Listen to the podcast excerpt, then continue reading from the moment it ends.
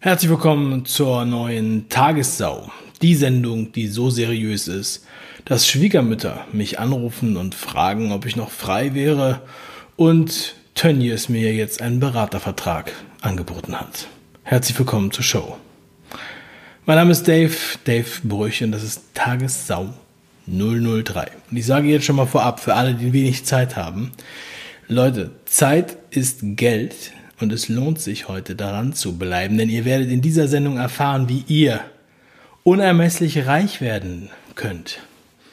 Wie ihr als Gewinner aus dieser Krise hervorgeht. Das alles in dieser Sendung. Aber lasst uns mal ganz suche anfangen. Und einige da draußen haben Angst. Sie werden beschimpft. Sie werden bespuckt. Warum? Sie sind natürlich Rechtsradikale. Ja, denn die Corona-Demos werden von rechts unterwandert, aber das ist ja jetzt nichts Neues mehr. Manche denken ja, gut, wie kommt das eigentlich? Wie kann das eigentlich passieren? Und äh, glauben da nicht so richtig dran, obwohl das immer wieder wiederholt wird. Aber FDP-Spitzenpolitiker Gerhard Baum weiß es. Denn zum Beispiel die FDP ist zu weit nach rechts gerückt. Und ihr wisst, wie das kommt, dass die FDP zu weit nach rechts rückt. Ganz einfach. Die einzigen, die irgendwas bei Corona kritisieren dürfen, das sind nach einhelliger Absprache die AfD oder in Österreich die FPÖ. Beides unwählbare Parteien, rechtspopulistisch und jeder Politiker, der da zu sehen ist, da weiß man sofort, wenn man bei Wikipedia nachguckt, okay, da brauchen wir gar nicht mehr weiter zuhören. Aber jetzt hat die heilige FDP, die letzte freie Partei, die letzte liberale Partei, hat Kritik geäußert an Corona. Und das heißt, sie sind jetzt rechts, ist doch ganz klar. Und, und ja, wer, wer die wählt, ist halt ist eigentlich auch ein Nazi. Also FDP quasi kann man gleichsetzen mit AfD und auch mit NPD. Ja? Und warum ist das so? Wie wird das gerechtfertigt? Dazu gibt es ein ganz, ganz ausführliches Erklärvideo, was ich euch unbedingt zeigen will, damit ihr auf dem richtigen Pfad bleibt. Und es wird episch. Dieses ist nämlich von The One and Only Markus Söder Deluxe. Der Mann, den man normalerweise nur noch mit einer bayernfarbenen Maske sieht. Er hat dieses wundervolle Video gemacht. Ihr könnt es angucken. Es ist da verlinkt. Ich spiele es aus rechtlichen Gründen hier nicht ab. Aber ich fasse euch kurz zusammen, worüber er spricht. In, in nur einer Minute 41 Sekunden sagt er wundervolle Worte. Ich würde ihn in einem Satz nennen mit äh, hier, äh, Mahatma Gandhi, Mutter Teresa und ähm, weiß ich nicht, you name it, schreibt's in die Kommentare. Wer Klima oder Corona nicht ernst nimmt oder leugnet, begeht eine Sünde. Wer die Corona-Herausforderung nicht mit dem nötigen Respekt betrachtet, ist ein Leugner. Ein böser, böser Leugner. Und er sagt Corona-Herausforderungen, das finde ich sehr interessant. Also nicht Virus oder Pandemie oder Epidemie. Nein, es ist eine Herausforderung. Ja, und das ist komplett, absolut 100% richtig. Ja, ich unterschreibe das. Wer daran nicht glaubt, der wird Leben gefährden. Ihr seid also quasi, alle, die nicht daran glauben, sind Mörder. Wir brauchen globale Ideen, global. Und zwar so global, dass es schon über den Globus hinweg geht. Für Markus Söder, er ist einfach bigger than Globus. Er sagt, er gehöre zur hellen Seite der Macht. So wie bei Star Wars. Dass man heutzutage bei unter der, der Pfanne vom Black Lives Matter auf der ganzen Welt überhaupt noch helle Seite der Macht sagen kann, hier entlarvt er sich direkt als Rassist. Unglaublich, wie er über seine helle Hautfarbe hier spricht, dass ihm die Weisheit gehöre. Unglaublich. Deswegen ist das Video wahrscheinlich auch schon längst gelöscht auf YouTube. Ist nämlich sehr gefährlich. Und er gehört übrigens zur Gemeinschaft der vernünftigen. Danke Markus. Dieses Video ist absolut großartig. Hier ist es verlinkt, kommt natürlich auch in die Beschreibung. alle Vernünftigen kennen natürlich auch die Corona-Warn-App. Und ich habe mir die mal ein bisschen genauer angeschaut. Ja, also es gibt tatsächlich diese Werbeplakate, wie man das hier links sieht. Die Corona-Warn-App hilft, wenn du mitmachst. Und da sieht man eine, eine kleinen Comic. Boah, ist das langweilig. Wenn wir nicht bald ein Virus finden, lösche ich das Ding wieder. Und da habe ich mir mal angeguckt, was schreiben die Leute eigentlich, die vielen glücklichen Millionen Nutzer dieser App, wo ja immer wieder gesagt wird, wie viele Millionen das nutzen. Und das ist jetzt hier nur so ein kleiner Einblick. Und das ist jetzt aktuell, das ist von heute, sind das. Ähm, äh, das sind alles Bewertungen von heute und gestern. Und das, was man als letztes sieht, ja. Man muss ja wirklich nicht lange suchen. Aber schaut euch das mal an. Ähm, Ein-Sterne-Bewertungen, irgendwelche Fehlermeldungen, die nicht behoben werden, Fehler in der Kommunikation. Und das bei unserer heiß gelobten teuersten App der Welt. 20 Millionen für die Corona-Warn-App. Das Robert-Koch-Institut antwortet übrigens immer ganz lieb auf alle ähm, Kommentare. Also schreibt da mal was Schönes. Schnittstellenproblem. Hier, der andere Nutzer, der schreibt sogar, dass er mh, mm, nach wie vor zieht die App zu viel Strom. Mein Huawei P10 Lite ist nach knapp sechs Stunden leer. Auf meinem Huawei Mate 10 läuft die App überhaupt nicht. Und ja, ich habe schon die FAQ gelesen und ja, ich habe die Tipps der Programmierer befolgt. Ich halte die App für nutzlos. Wie kann er nur? Wie kann er nur so etwas schreiben? Gefahr kann nur abgewendet werden, wenn die Warnung zeitgleich erfolgt. Und warum man sich so um den Datenschutz bemüht hat, ist mir auch unverständlich. Der Staat, Facebook, Instagram und Co. wissen doch eh alles über uns, wenn sie wollen. Aber die Robert, das Robert Koch Institut sagt einfach, das ist die beste, der beste Schittel. Also ignoriere einfach, was du erlebt hast. Das ist Bluetooth Technology Low Energy. Ähm, wir haben hier, äh, ich habe für die Installation der App extra 600 Megabyte Speicher geschaffen. Und jetzt sagt mir die App ständig, es ist etwas schief gelaufen. Ursache 2, sie haben nicht genügend Speicherplatz, obwohl noch mehr als 500 Megabyte frei sind. Wer bei der Entwicklung erwartet, dass der Nutzer dauerhaft ein Gigabyte intern Speicher frei hat, entwickelt völlig an der Realität vorbei. Wie kann man denn nur sowas Blasphemisches hier in den Kommentar schreiben? Es ist doch wohl unglaublich. Wer sich nicht das neueste Telefon kauft mit 256 Gigabyte Speicherplatz, der ist einfach, ja, äh, das ist ein äh, politikverdrossener Verweigerer, Technologieverweigerer, also wirklich unwürdig, hier diesen Kommentar überhaupt zu beantworten. Aber das Robert-Koch-Institut, danke für die Rückmeldung. Viele Geräte halten sich einen Puffer von 500 Megabyte, damit das Betriebssystem stabil laufen kann. Unsere App fragt aktuell einen Puffer von 200 Megabyte. Allerdings wird dieser zeitnah auf 15 Megabyte reduziert. Also, echt absolut genial. Es geht noch ein bisschen weiter. Ich will euch nur einen ganz kleinen Einblick liefern. Ähm, die Infos der App sind extrem dürftig. Es gibt keine Kontaktmöglichkeit, keine Rückmeldeknopf. Doch, guck mal hier. Du schreibst einmal eine Bewertung, Robert Koch Institut antwortet direkt. Okay, dir noch nicht, aber den anderen. Ähm, und da ist noch die nervende Fehlermeldung. Ich weiß nicht, was für eine Fehlermeldung das ist, aber das ist anscheinend präsent. Was sie mir immer wieder sagen will, scheinbar wird an der Lösung gearbeitet. Nun, unter einer reifen Software verstehe ich was anderes. Kein Wunder, dass die gewünschten Downloads nicht erreicht werden. Oh, Bitte, Filbel. Wie kannst du nur so etwas sagen? Die App ist das Beste, was es gibt. Das ist die teuerste App der Welt. Ja, 20 Millionen hat die gekostet. Die ist unfehlbar. Bist wohl ein rechter Verschwörungswirrkopf oder was? Unglaublich. Ja, und solche, ich meine, solche Bewertungen haben wir zwar bei keiner anderen App jemals gelesen und äh, ähm, ja, aber das sind wahrscheinlich nur Hater. Ah, das ist wahrscheinlich, das sind alles nur Fake, äh, Fake-Bewertungen, ja, aus Indien. Die sind gekauft in Indien. Das sind gar keine echten. Stimmt's, Jens? Ja, stimmt. Ne? So, die erste Installation hat zehn Tage funktioniert. Die zweite und dritte Installation funktionierten dann überhaupt nicht und die vierte lief einen Tag.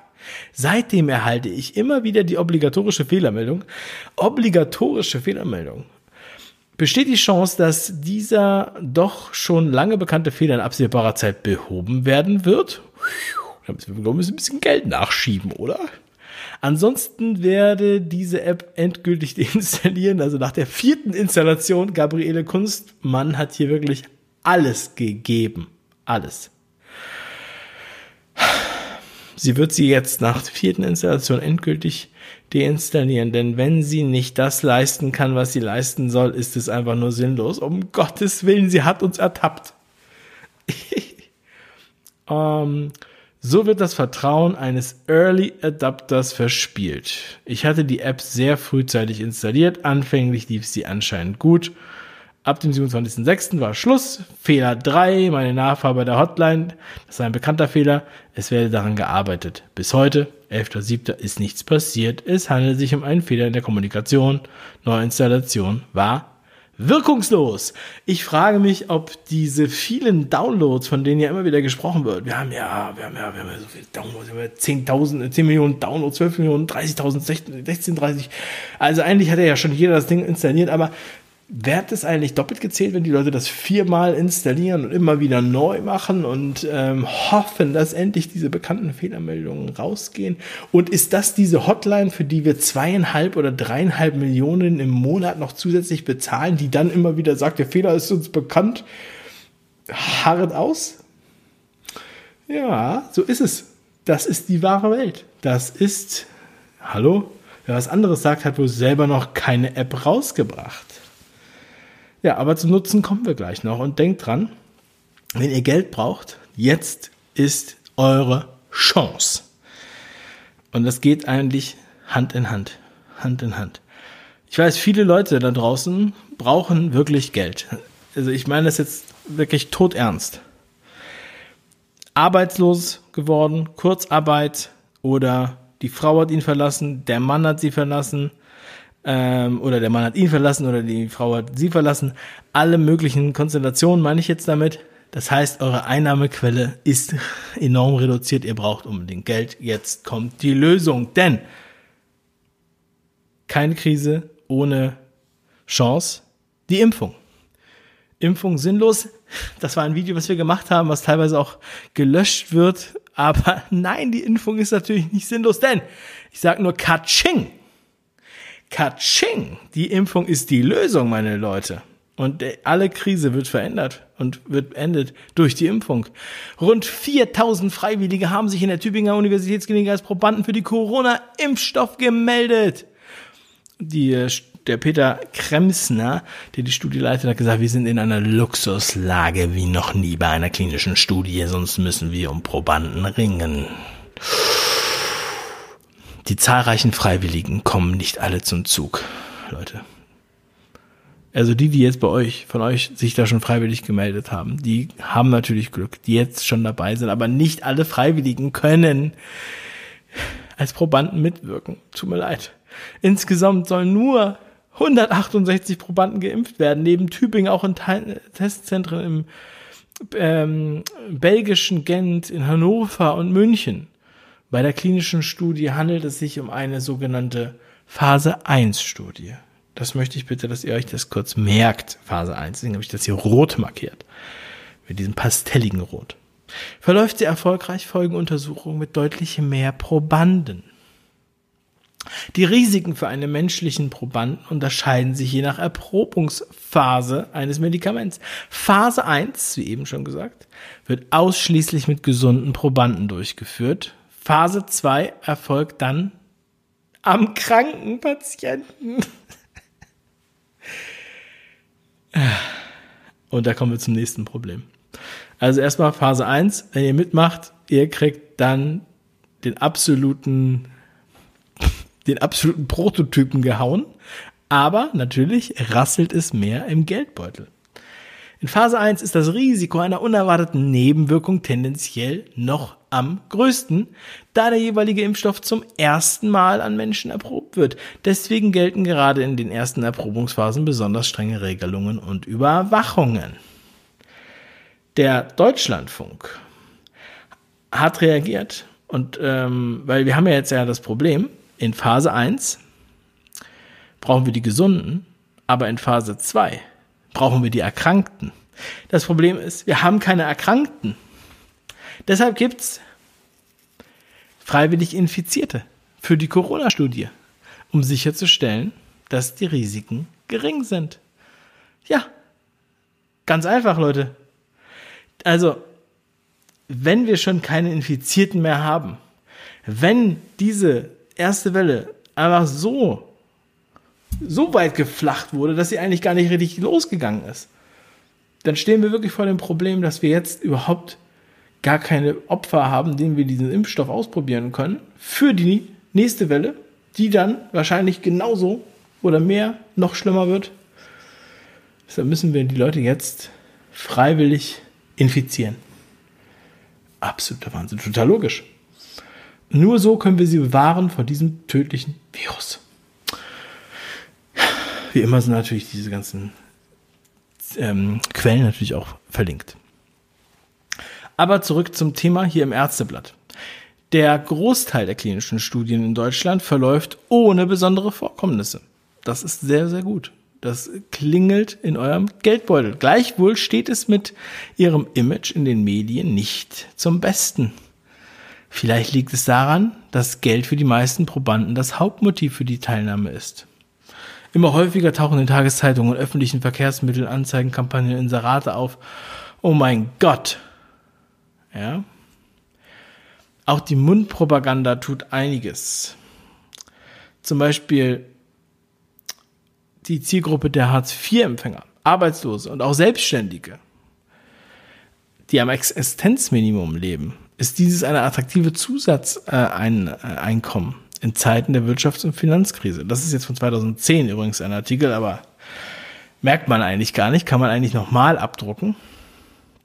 Und was ich interessant finde, ich bin ja ursprünglich mal ähm, geborener Berliner, deshalb darf ich das vielleicht sagen. Ja, in Berlin wissen ja die meisten, ist ein Drittel der Stadt ähm, sind Rentner, ein Drittel sind arbeitslos oder Sozialhilfeempfänger und der Rest sind Politiker, Anwälte und Leute, die noch IT machen. Studenten. Ja, tut mir leid für jeden, der jetzt aus Berlin kommt. Deshalb macht es halt auch Sinn, dass diese Studie festgestellt hat, dass Berlin, Berlins Zukunft als Zentrum für klinische Studien mit positiven Folgen für den Arbeitsmarkt sein könnte. Und noch besser, die Auszahlung, ich weiß nicht, wie das jetzt aktuell bei Corona ist, aber vielleicht läuft es immer noch so, die Auszahlung der Teilnahmeprämie erfolgt per Scheck oder bar, selten nur per Überweisung. Die Höhe der Entschädigung variiert, da es keine gesetzliche Vorgabe gibt, ist die Bemessung derzeit den Institutionen überlassen. Der obligatorische Hinweis in den Probandeninformationen auf die Steuerpflicht wird gerne ignoriert. Sehr interessant. Ja, man möchte natürlich auch also jetzt hat man hier so ein bisschen drumherum getanzt und so, kriegen die denn wirklich Geld oder sind die einfach nur gut ambitioniert und wollen die einfach mal ein bisschen was machen für die Gesellschaft und auch mal experimentell gerne einfach mal einen Impfstoff ausprobieren? Kann natürlich sein. Denn bei dem Klientel mit Geldnot äh, kann man einiges, kann man einiges nicht ausschließen. Ähm, aber es wird auch zum Beispiel manchmal verharmlost, wie viel täglich Alkohol und Tabak konsumiert wird. Übrigens reden die auch nicht unbedingt mit ihrem Hausarzt, wenn sie an einer klinischen Prüfung teilnehmen. Das liegt nämlich am Ermessen des Probanden, seinen Hausarzt darüber zu informieren. Also ich finde das auch gut. Das ist ähm, natürlich seine eigene Entscheidung und Freiheit. Aber äh, alle anderen müssten das mal wissen, was da eigentlich läuft. Und jetzt, wenn du Geld machen willst, gibt es solche Portale wie Mondosano, und da wird auch noch gesagt, das Meistergeld erhält der Teilnehmer für Tests in der Studienphase 1. Hier wird der Substanz erstmals nur einigen gesunden Menschen verabreicht. Die Vergütung kann mehrere tausend Euro betragen. Das Risiko für Nebenwirkungen ist dabei relativ hoch. Ja, aber Leute, das ist der Weg aus der Krise. Aber nur für den ausgewählten kleinen Kreis von Menschen, die es schaffen, jetzt schon an den heiß begehrten, pandemieendenden Impfstoff zu kommen. und dann in den Kreis der heiligen, hellen Machtkämpfer gegen die Leugner, Kritiker und die rechten Bestien von AfD, FDP und allen anderen, die keine Maske aufsetzen wollen. Und die Markus Söder, unserem hoffentlich bald neuen Kanzler widersprechen. Also, haltet euch an die Vorgaben, bewerbt euch für eine Impftestung, am besten in Phase 1, casht richtig ab und investiert in CureVac-Aktien oder wie die heißen.